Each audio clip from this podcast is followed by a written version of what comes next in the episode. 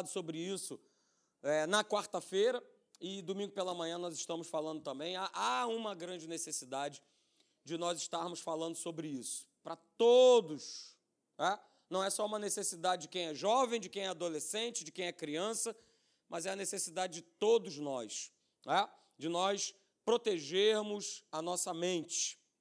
Ok? E domingo passado a gente deu o start aí nesse tema e a gente vai dar uma recapitulada no que nós falamos e vai ser muito bom hoje pela manhã, tá bom? Já quero também te, te convidar para logo mais à noite. Eu vou estar retomando aí, que já desde o finalzinho de abril que a gente não fala, quero falar sobre a gente não deixar de sonhar. A gente está falando sobre a vida de José e vai ser muito legal. Vem para cá à noite e vai ser muito bom. Então vamos lá, nossos textos base, né? Hebreus capítulo 10, verso 16, diz assim: olha, essa é a aliança que farei com eles depois daqueles dias, diz o Senhor. Eu porei no seu coração as minhas leis e sobre o quê? Sobre as suas mentes eu as inscreverei. Na verdade, esse texto aqui, ele está fazendo uma referência a Jeremias, capítulo 31, verso 33. O autor aos Hebreus, ele pega o verso de Jeremias 31 e ele dá essa declaração. Então vamos ver lá Jeremias 31, 33, o que é que fala? Ele fala: olha, porque essa é a aliança que firmarei com a casa de Israel depois daqueles dias, diz o Senhor. Olha aí, na mente lhes imprimirei as minhas leis, ou seja, a minha palavra, a minha vontade, e também no coração as inscreverei. Eu serei o seu Deus e eles serão o meu povo. Aleluia. Ok? Então, domingo passado a gente, a gente declarou isso aqui, olha, verdade, né? A palavra de Deus ela precisa estar registrada nas nossas mentes. Pelo único fato e pelo simples fato de que nós vivemos pelos pensamentos que nós adquirimos. O meu comportamento, o teu comportamento, ela é, é o resultado né, da, de uma mentalidade, de um pensamento registrado que eu e você nós temos. E aí nós falamos também domingo passado, né? Que esse resultado, ou seja, o meu comportamento, as minhas atitudes, as minhas palavras, as minhas escolhas, as minhas decisões, o resultado da vida, da nossa vida, é o fruto da sua mentalidade. Nós falamos sobre isso no domingo passado. Agora eu quero levar você é, a um texto bastante conhecido, é, que é de Romanos capítulo 12, verso 2, que também fala sobre, sobre pensamento, sobre mentalidade. Veja lá o que está escrito, eu coloquei para você aí na tela, na versão da NVI. Diz lá o seguinte: não, o apóstolo Paulo ele declara: olha, não se amoldem ao padrão deste mundo, ou seja, não se amoldem à mentalidade do mundo. E ele continua falando: olha, mas transformem-se. É, e essa palavra transformar aí no grego é metamorfo, é o que a gente conhece como metamorfose, né? Ou seja, olha, saiam de uma classe de pensamentos, de uma classe de criatura e se torne uma classe de uma outra criatura, de um outro pensamento, de uma outra mentalidade. E isso tudo só vai acontecer, ele fala aí, olha, pela renovação da sua mente, da sua mentalidade. A gente gosta do final, mas tem tudo isso anteriormente, né? Para que a gente possa experimentar e comprovar a boa, agradável e perfeita vontade de Deus. Mas antes, a gente acabou de ler aqui que a gente não pode se amoldar ao padrão desse mundo pensar, queridos.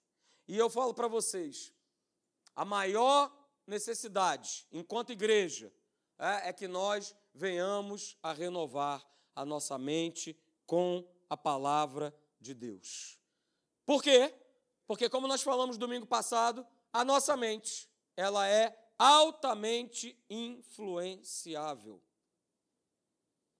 A nossa mente ela é altamente influenciável. A nossa mente, é, ela, ela vai tender, ela vai pender a querer se moldar ao padrão do que o mundo pensa. Se nós não fizermos essa renovação constante, diária, contínua com a palavra, a nossa mente ela vai tender a se moldar da mesma maneira que o mundo pensa. Porque geralmente a nossa mente, ela tende é, a seguir a inclinação da nossa carne. E se eu e você nós não estivermos vigilantes, se nós não estivermos renovando a nossa mentalidade, a nossa mente com a palavra de Deus, daqui a pouco eu vou estar pensando como todo mundo pensa.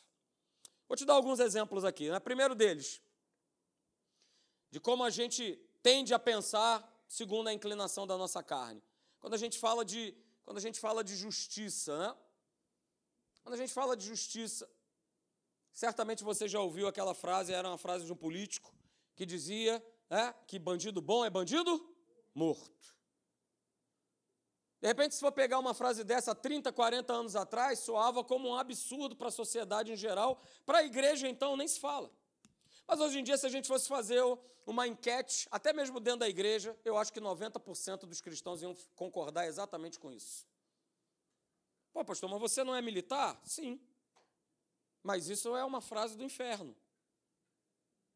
Existe uma coisa que é, é que é, ah, entre a minha vida e a vida de um bandido, ok. Isso é uma coisa. Agora, matar deliberadamente por matar é outra coisa. Mas esse pensamento ele já está o quê? Ele já está dentro das pessoas. E se nós não tomarmos cuidado, vamos estar pensando, se já não estamos pensando da mesma maneira. Pastor, que maravilha, né? Quando eu vejo tropa de elite, eu estou ali, ó. Vai, capitão Nascimento, é isso mesmo, mata, mata, mata. E a gente vai pegando isso para a gente. Poxa, quanto, quanto mais bandido morrer, melhor. Porque esse é o pensamento do mundo que se vive hoje. E nós precisamos tomar cuidado para, como nós vimos aqui em Romanos, nós não estarmos é, amoldados a essa maneira de pensar. Quer ver outro exemplo? Doença. A doença vai ter que dar na gente mesmo, né? Vai dar o quê? No teclado? Vai dar no poste? Essa é a mentalidade que o mundo e que algumas igrejas, inclusive, carregam. Porque eu, numa certa ocasião, mudando a, o, o dial do meu carro, né? olha, isso é da tua época, Sérgio. É, o dial do meu carro, né? se prepara que tu hoje vai ser usado aí. É, já era. Aí, né, estava lá nesses debates infernais da vida, justamente todo mundo falando. É, a doença, a doença vai dar imposto? Não. A doença vai dar na gente, a gente precisa estar preparado, que não sei o quê, que tal, tal, tal. Eu falei, Senhor amado. Mas isso é a forma que todo mundo pensa. E se nós não renovarmos a nossa mente constantemente com a palavra de Deus, é esse pensamento que vai entrar. É esse pensamento que vai governar. Quer ver outro pensamento, né? Errado, o pensamento do mundo é o pensamento na área do relacionamento. É isso? Ah, pastor, relacionamento ele é bom enquanto dura. Ele é bom enquanto dura. Ah, já dizia o poeta, né? Que seja eterno enquanto enquanto dura. Poeta do capeta. Poeta do inferno. Pois é, mas essa é a mentalidade do mundo pensar. E pior, né? Essa mentalidade ela entra dentro da igreja, porque cada vez mais aumenta o número de divórcios dentro da igreja. Pastores se divorciando, pastores que já estão no seu segundo, terceiro, quarto, quinto casamento. E aí o pastor está dando que exemplo para a igreja? Ah, se o pastor, né, ele pode uh, pegar o docinho de coco, por que, que eu não vou pegar? Vou também, claro. Ele é o um exemplo. Uma amiga nossa, esposa de um pastor, que faz atendimento dentro de uma igreja, ela estava conversando com a gente, e estava falando: olha, eu, eu ando com meus cabelos em pé fazendo atendimento de pessoas dentro da igreja. Porque, por exemplo, um dia desse fui atender uma diaconisa, veja, cheio de títulos, né? Aleluia, diaconisa. É? E que veio pegar e falar: olha, eu estou aqui, entendeu? É, falou para ela assim: eu posso ser eu mesma? Aí ela já ficou. É? Aí ela, pode. O que, que é? Não, aqui eu queria falar com você. Não, aqui eu estou traindo meu marido. A diaconisa. Mas por que ela está traindo o marido dela? Porque ela falou para ela o seguinte: olha, porque meu marido ele não é carinhoso comigo. Entendeu? Então, não é como todo mundo faz, não é como todo mundo pensa. Então eu estou dentro de uma igreja, ouvindo uma palavra, mas que não faz a menor diferença na minha vida, porque eu não tenho renovado, eu não tenho trocado de mentalidade, de pensamento com o que o mundo pensa, do que da forma que o mundo ele age. Pensamento a respeito né, de, de finanças.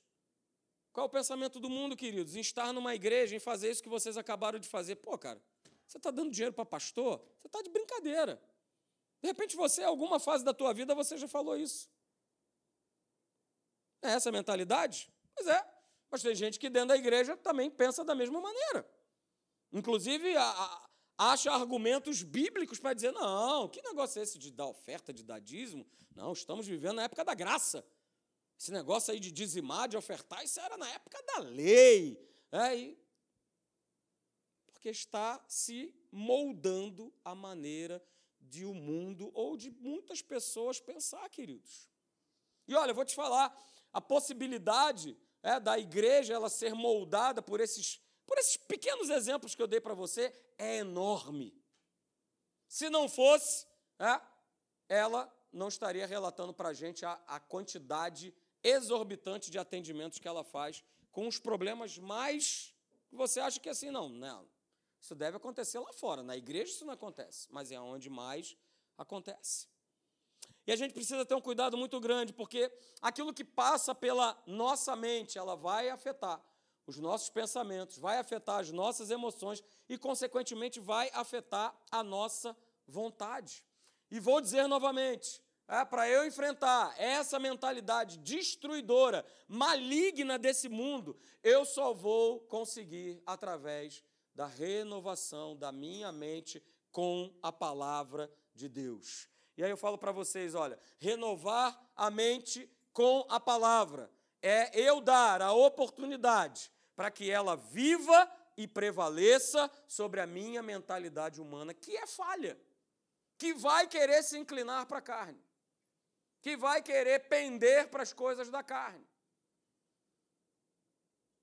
Eu preciso dar essa oportunidade, queridos. Provérbios, capítulo 23, verso 7, né, na versão Almeida atualizada.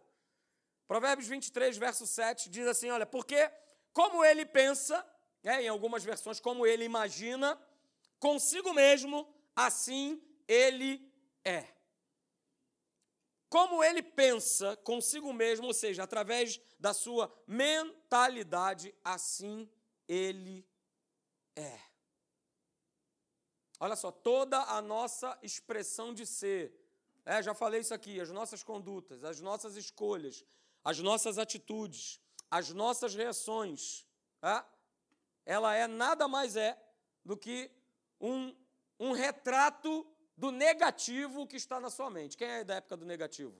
Sérgio, da época do negativo. Não é isso? É a época do negativo.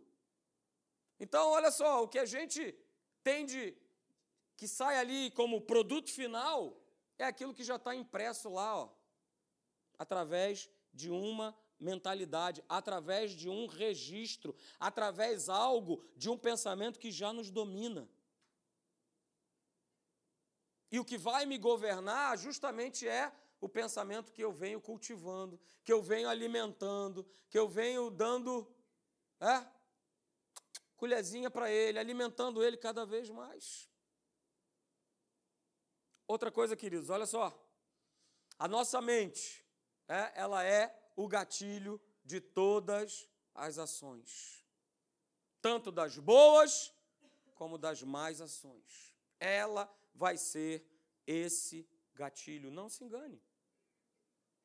É um pensamento que vai sendo cultivado, que vai sendo alimentado, que vai sendo nutrido e que daqui a pouco esse gatilho ele é, ele é puxado, ele é apertado. E lá em Tiago, eu coloquei aí para você no slide, Tiago capítulo 1, verso 14 e verso 15, diz assim: olha o que está aí na tela. Mas a tentação, a tentação, ela é a fascinação dos próprios pensamentos e desejos maus do homem. Estes maus pensamentos levam às más ações e depois disso ao castigo da morte. Olha o que, que Tiago fala sobre isso. Ou seja, de uma maneira simples para a gente resumir isso aqui, eu sou aquilo que a minha mente diz e me mostra e me aponta que eu sou. você é, eu sou, você vive, eu vivo aquilo em que nós pensamos. Certamente você conhece, é? eu conheço pessoas é, que vivem de uma maneira negativa, têm um comportamento down é, na sua fala, nas suas atitudes. Essa pessoa ela é negativa por quê? Porque o seu pensamento ele é negativo. Ela só está expressando aquilo que ela carrega, aquilo que ela pensa. Uma pessoa que age com violência é porque tem uma mentalidade violenta. Uma pessoa que é medrosa é porque tem uma mentalidade aprisionada num pensamento de medo. De medo. Uma pessoa que é depressiva, a sua mentalidade ela está o quê? Ela está aprisionada com pensamentos de depressão. O contrário também é verdadeiro. É alguém que consegue ver o copo sempre cheio é uma pessoa positiva, porque a sua mentalidade é uma mentalidade positiva. Ninguém vai viver é, uma vida positiva tendo uma mentalidade negativa e vice-versa. Não tem como. E aí por isso eu coloco para você, né, os nossos melhores amigos e também os nossos piores inimigos são os pensamentos que nós temos a respeito de nós mesmos. Os nossos melhores amigos, os nossos piores inimigos, são os pensamentos que nós temos sobre nós mesmos.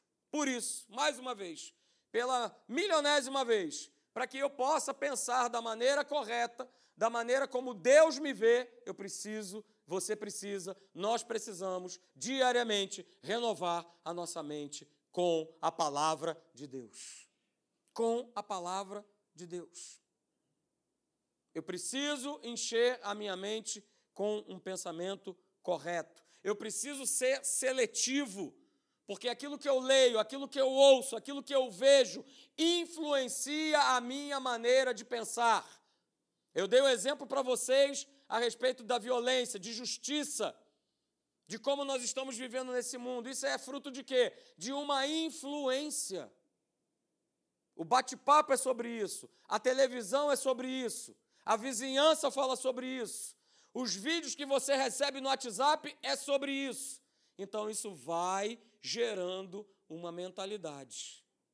Isso vai gerando uma mentalidade. Que essa mentalidade, ela fica grudada e daqui a pouco ela está onde? No meu coração. E se ela estiver no meu coração, só Jesus na causa, como diz o outro. OK? Então, queridos, guarde isso nessa manhã. Pensarmos de maneira correta é uma questão vital, diga vital.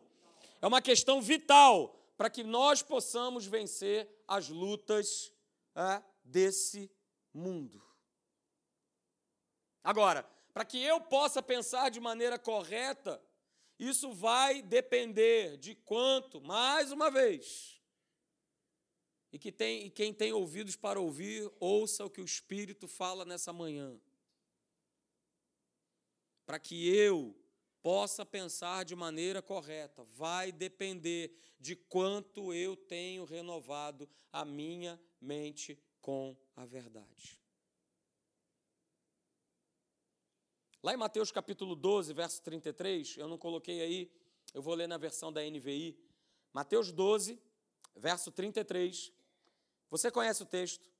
Diz o seguinte: olha, considerem uma árvore boa dá fruto bom, e uma árvore ruim dá fruto ruim, pois uma árvore ela é conhecida pelo seu fruto. Eu vou repetir. Mateus 12, 33. Olha, considerem uma árvore boa dá fruto bom, e uma árvore ruim dá fruto ruim, pois uma árvore, ela é conhecida pelo seu fruto.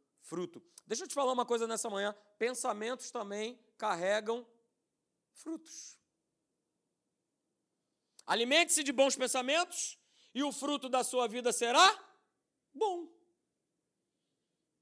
Ah, mas o bom pensamento está onde, pastor? Na palavra de Deus. O o bom pensamento, como o próprio apóstolo Paulo declarou lá em Filipenses capítulo 4, verso 8. Olha, tudo que é, tudo que é respeitável, tudo que é bom, tudo que é justo, seja isso que ocupe o vosso pensamento. Em outras palavras, olha só, eu, uma maneira de pensar, o que eu tenho que pensar, o que eu devo pensar, é o que está escrito na palavra. Alimente-se de bons pensamentos e o fruto da sua vida será um bom fruto. E o contrário vai ser verdadeiro. Se eu estou me alimentando de maus pensamentos, os frutos que eu irei produzir, que você irá produzir, será, serão frutos ruins. Serão frutos ruins. E aí você vai poder perceber isso nitidamente, né? Basta você olhar para as atitudes de uma pessoa que você vai ver a qualidade dos pensamentos que dominam aquela vida. É só você ver as atitudes. É simples. A gente consegue perceber rapidinho quando uma pessoa é depressiva, quando uma pessoa é negativa, quando uma pessoa, por exemplo, gosta de uma fofoca. A gente percebe isso. Isso nada mais são do que do que frutos de um pensamento errado, de um pensamento que está em total discordância com a palavra de Deus. Mas como é bom a gente poder conviver com alguém que tem pensamentos corretos, que tem pensamentos alinhados com a palavra de Deus, porque nós vamos experimentar desse bom, desse bom fruto. Sabe, o, o produto da, da, da, nossa vida, o que nós vamos gerar sempre vai ser um produto da nossa mentalidade. Se eu só tenho uma maneira de pensar, tá? a minha vida vai ser só daquela maneira. E quantas pessoas vivem desse jeito? Não, pastor, não, não, não, não. Tem o meu jeitão aí de pensar, eu tenho meu jeito de viver, e para com isso, e deixa esse negócio. Então o cara fica vivendo naquela vida miserável, porque, não, o jeito que eu penso é o jeito certo, é o jeito correto. Mas eu quero ler para vocês, né? Isso tem uma raiz. E, na verdade, o que eu vou ler aqui, de repente pode se aplicar a alguém, não sei, mas eu não estou falando de alguém, é um, é um, é uma história. Né? Eu vou dizer até para vocês da onde é essa história, qual é a fonte que eu tirei essa história. Essa história está tá dentro do livro da Joyce Meyer, né, que é o Campo de Batalha da Mente. Eu não sei quantos aqui já leram. Você já leu esse livro? Campo de Batalha da Mente. Se você não tem, procure adquirir. Ele é um livro maravilhoso. Eu vou ler aqui uma história desse livro. Na verdade, eu vou ler um lado de uma história. Domingo que vem, né, como na época que você assistia a novela, né, a seguir cenas dos próximos capítulos. Isso é da época do, do Serjão, né? A seguir cenas dos próximos capítulos. Tá? Então, domingo que vem vai ter o outro lado da história que eu vou compartilhar com vocês. Mas hoje eu vou falar de um lado. Presta atenção nele, porque quando eu estava eu quando eu folheando o livro da Joyce Meyer, isso aqui me abençoou e chamou a minha atenção. Eu vou falar a respeito de um casal é uma história, volto a dizer, tá? Não é verídica, é uma história. Vou falar a respeito de um casal. E o primeiro lado que eu vou mostrar desse casal, o nome do casal é João e Maria. Olha que, que legal, né? João e Maria. O primeiro lado que eu vou mostrar dessa história é o lado da Maria. Tá bom? Então presta atenção no que eu vou falar, que vai ser interessante você poder estar tá deixando o Espírito falar no teu coração. Maria e o seu marido João eles não estão desfrutando de um casamento feliz. A discórdia entre eles o tempo todo. Ambos vivem irritados, amargurados e ressentidos. Eles têm dois filhos que estão sendo afetados por esses problemas de casa. A discórdia está transparecendo nos trabalhos escolares e no comportamento das crianças. Uma das crianças, inclusive, está tendo problemas de estômago causado pelos, pelos seus nervos, pelo, pelo nervosismo. O problema de Maria é que ela não sabe como deixar João ser o cabeça da família. Ela é mandona, ela quer tomar todas as decisões, ela quer administrar as finanças e a disciplina das crianças. Ela quer trabalhar, pois assim ela vai ter o seu próprio próprio dinheiro. Ela é independente, ela é barulhenta, ela é exigente e ela é resmungona. A essa altura, você pode estar pensando, ah, poxa, é simples, pastor, de resolver o problema de Maria. Ela precisa conhecer Jesus. Só que ela conhece. Maria recebeu Jesus como seu Senhor e Salvador há cinco anos. Três anos depois que ela e João haviam se casado. Poxa, você quer dizer que não houve uma mudança em Maria desde que ela recebeu Jesus como seu Salvador? Não, sim, houve mudança. Ela acredita que vai para o céu, mesmo que o seu mau comportamento a faça sentir-se em constante condenação. Mas ela tem uma esperança. Antes de encontrar Jesus, ela era infeliz e desesperançada. Agora ela é só infeliz. Maria sabe que sua atitude está errada. Ela quer mudar. Ela tem sido aconselhada por pessoas e ela pede em cada frase das suas orações vitória sobre a ira, sobre a rebeldia, sobre a falta de perdão, sobre o ressentimento e sobre a amargura. Mas por que será que ela não tem visto progresso?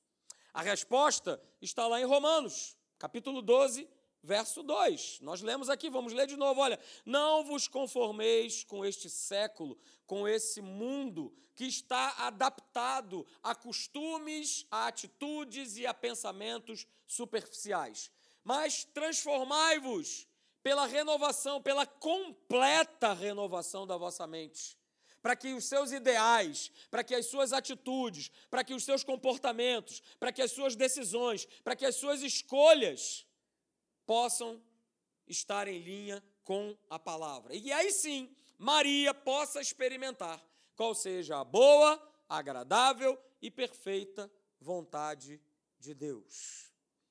Acontece que Maria, ela tem fortalezas na sua mente. Elas têm estado lá por anos. Ela nem mesmo entende como elas foram parar lá. Ela sabe que não deveria ser rebelde, que não deveria ser mandona, que não deveria ser resmungona, mas não sabe o que fazer para mudar a sua natureza.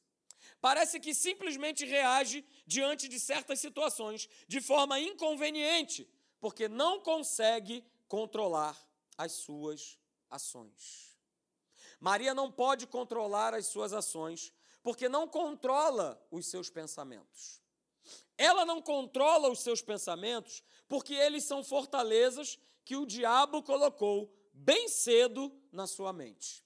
Satanás, ele começa a desenvolver seus bem elaborados planos e a semear o engano deliberado numa idade bem tenra. No caso de Maria, os seus problemas começaram há muito tempo na infância. Na infância, Maria tinha um pai extremamente dominador, que frequentemente a espancava apenas porque ele estava de mau humor.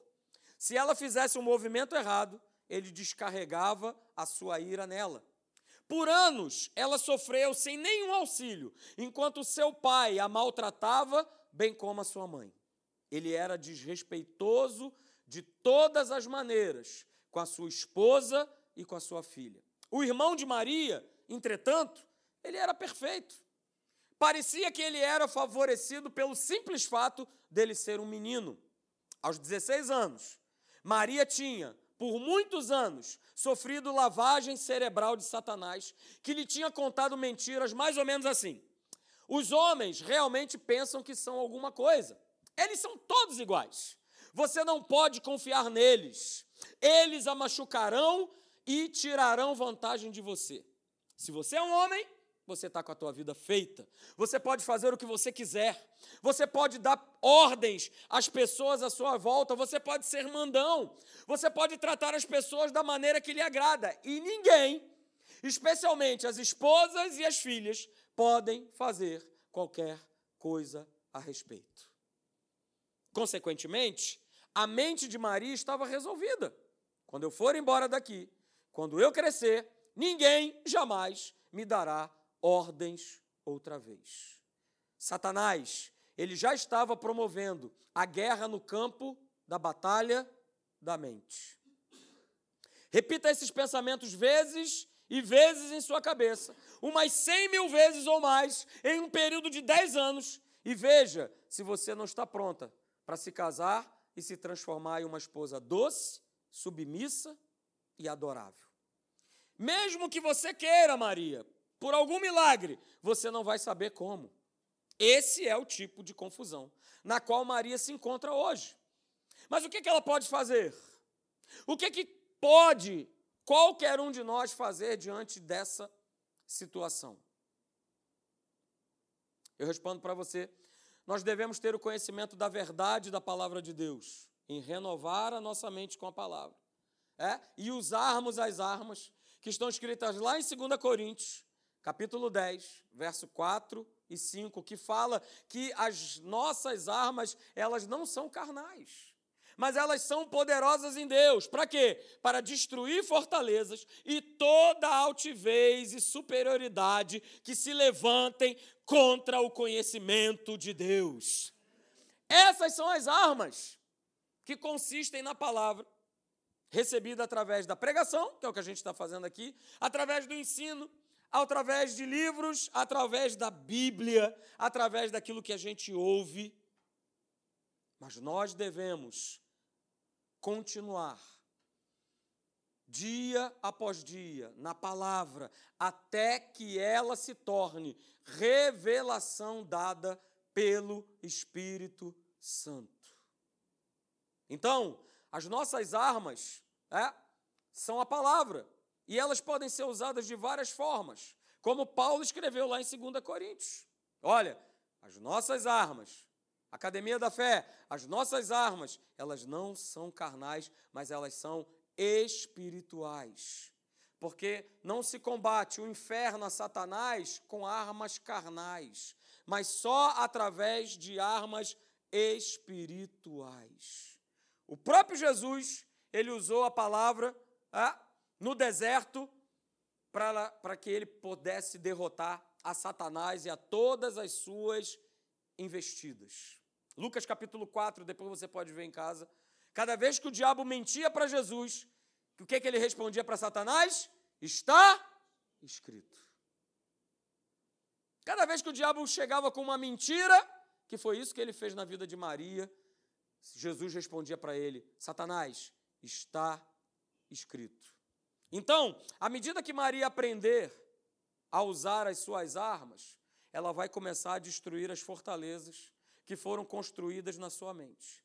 Ela vai conhecer a verdade e a verdade vai libertá-la. Ela verá que nem todos os homens são como o seu pai terreno, mas o seu marido, João, é, ele não é como o seu pai terreno, mas na verdade, ele a ama muito. Essa é uma história que eu acabei de ler para vocês aqui que está no livro da Joyce Maia, O Campo de Batalha da Mente. Domingo que vem a gente vai ver o outro lado da história, que é o lado da história de João, ok? Eu li isso tudo para você, né? Porque às vezes as pessoas, às vezes até mesmo nós, nós encaramos a vida é, como se tudo que a gente tivesse que enfrentar fosse um prego.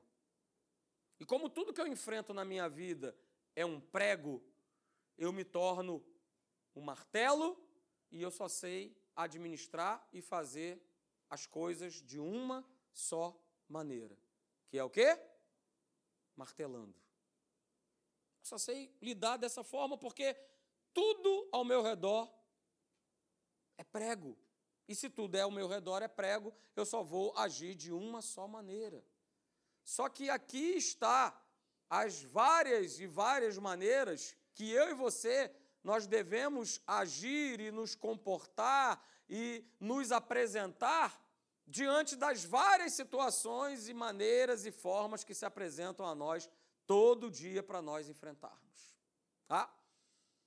Muitas igrejas, né, falando agora de igreja, às vezes têm uma visão a respeito de, de evangelho, a respeito de Cristo, onde tudo é pecado, onde tudo é juízo. Falando raízes né, de mentalidades. É, ontem mesmo estava falando com uma pessoa aqui da igreja, né, que falou que, que era de uma outra denominação, e ela estava falando para mim, poxa, É, eu vim de uma igreja que um dia, só pelo fato de eu estar entrando na igreja e estar tá, né, com a minha manga dobrada, eu fui chamada a atenção pelo pastor. Poxa, que legal. Essa pessoa, até hoje, ela está dentro da igreja. Não se deixou, mas quantas pessoas não estão mais dentro da igreja porque ouviram né, um absurdo como esse? Quantas pessoas estão fora do evangelho porque alguém falou para elas que, olha, esse jeito de vestir e isso e aquilo outro e tudo mais. Ué, mas usar manga dobrada, usar calça jeans. O Senhor ele está preocupado com o nosso interior. Ah, se alguma coisa vai ter que ser trabalhada no exterior, isso vai acontecer. Mas é Ele que trabalha, não sou eu que vou pegar e vou colocar na porta da igreja uma relação né, de o que, que cada um tem que vestir, comer, vender, comprar. Mas é o Espírito Santo que vai fazendo isso.